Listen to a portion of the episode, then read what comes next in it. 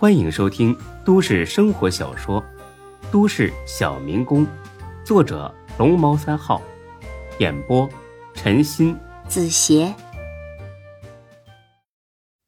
第二十集。学姐，你别生气了，我真有急事儿，怕你担心才没告诉你。夏兰听完之后，却是笑了，很不怀好意的笑了。哼，孙志，你说实话，如果咱们已经上过床了，你还会这么急匆匆的回来给我解释吗？要说孙志也是个应变能力很强的人，可是下来说话实在不按常理出牌，别人不敢说，不好意思说的，他是张嘴就来。颇有点出其不意的意思，学姐，你这别骗我，说实话。孙志有些无奈的挠了挠头，这种问题怎么回答呀？说是吧，显得自己太好色；说不是吧，又显得自己很虚伪。学姐，这个我真的……看他这副扭扭捏捏的样子，夏兰扑哧的笑了。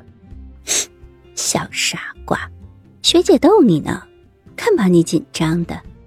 啊，学姐，啊什么啊？不说我也知道你干什么去了。看你眼圈黑的，看来昨晚玩的很尽兴哈。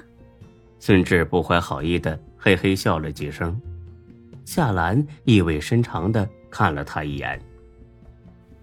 孙志，我有点急事要回去一趟。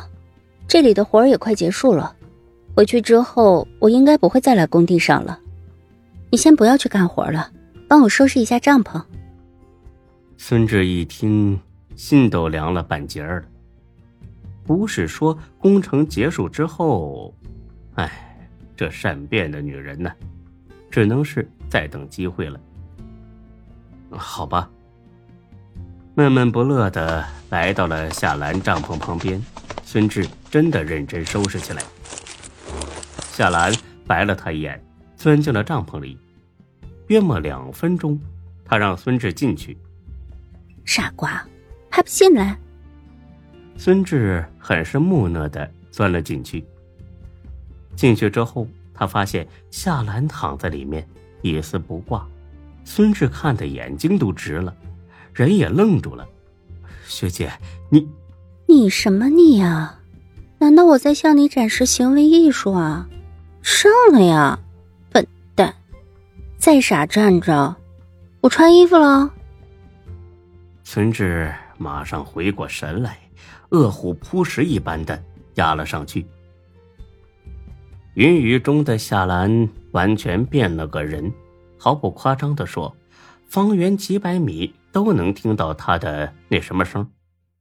孙志心想：“果然是外表越冷漠的女人，心里越闷骚。”尽兴之后，夏兰没有立刻缠绵，马上开始穿衣服。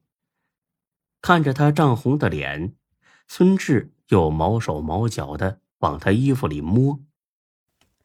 好了，孙志，一会儿他们该上工了，看到了就不好了嘛。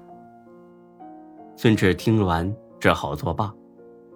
收拾好了东西，等周正来到，夏兰呢和他说了几句，这才让孙志送他往山下走。一路上，夏兰虽然是一直笑嘻嘻的，有说有闹，但是孙志总觉得他似乎有心事儿。学姐，这么急回去，要不我陪你吧？夏兰笑着挎住了孙志的胳膊。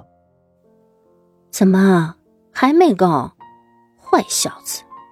我是回去办正事儿，你在这里好好干活，等我把事情处理完了再找你。哦，好吧。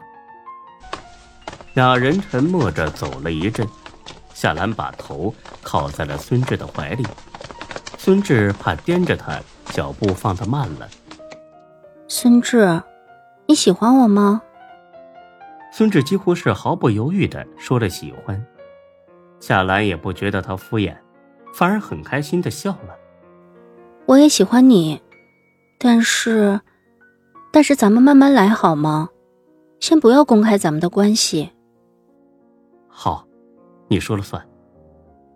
夏兰听了，很高兴的停了下来，深深的吻了孙志一下。不要送了，回去吧。周正说今天很忙，不要耽误了事儿。还有，你要是觉得这活太累，就辞职，不要不好意思。没事儿，那那我等你电话。好的，小智。说罢，他便一步三回头的离开了，眼眸中满是深情。直到他的身影消失在山路拐角的树丛后，孙志还站在原地，一脸的傻笑。小智，呵呵，这词儿真够甜蜜的，他算是体会到了爱情的美妙了。这是一种和韩娇在一起的时候从来没有过的感觉，比在肉体上的快感美妙一千倍、一万倍。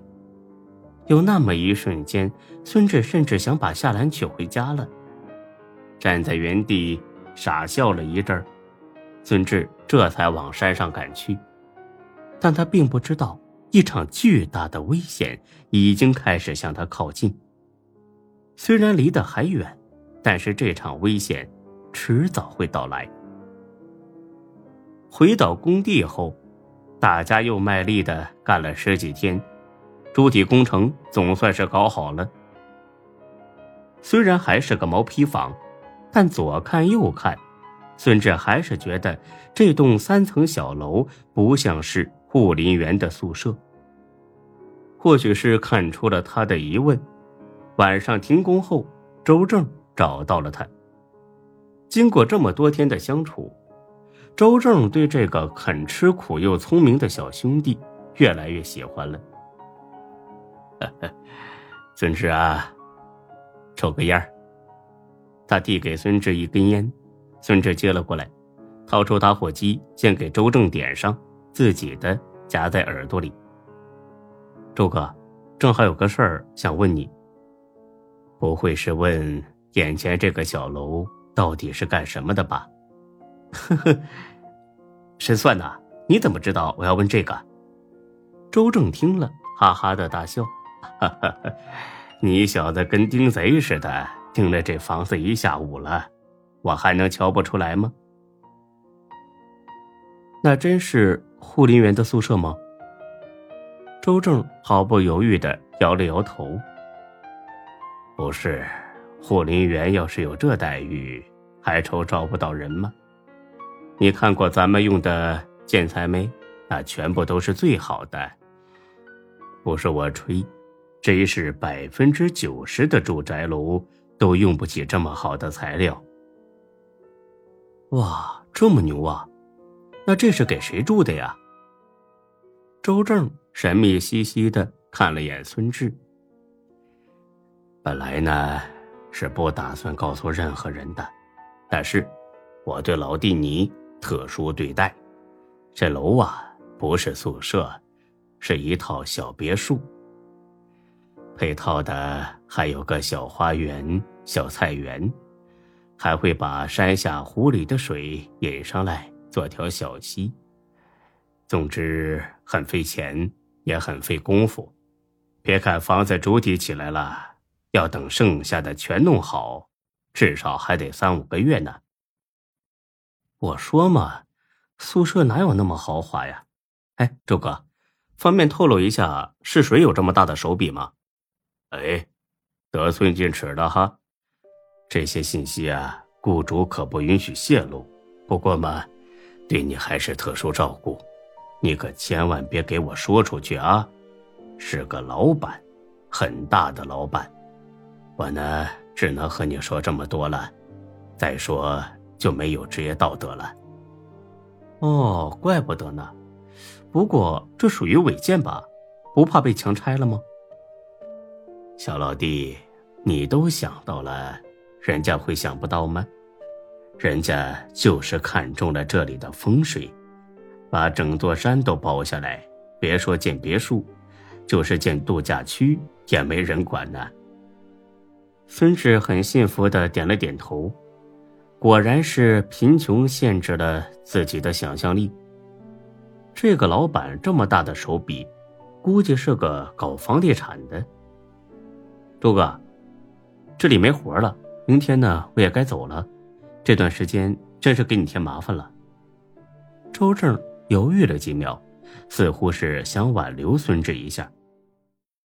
本集播讲完毕，谢谢您的收听，欢迎关注主播更多作品。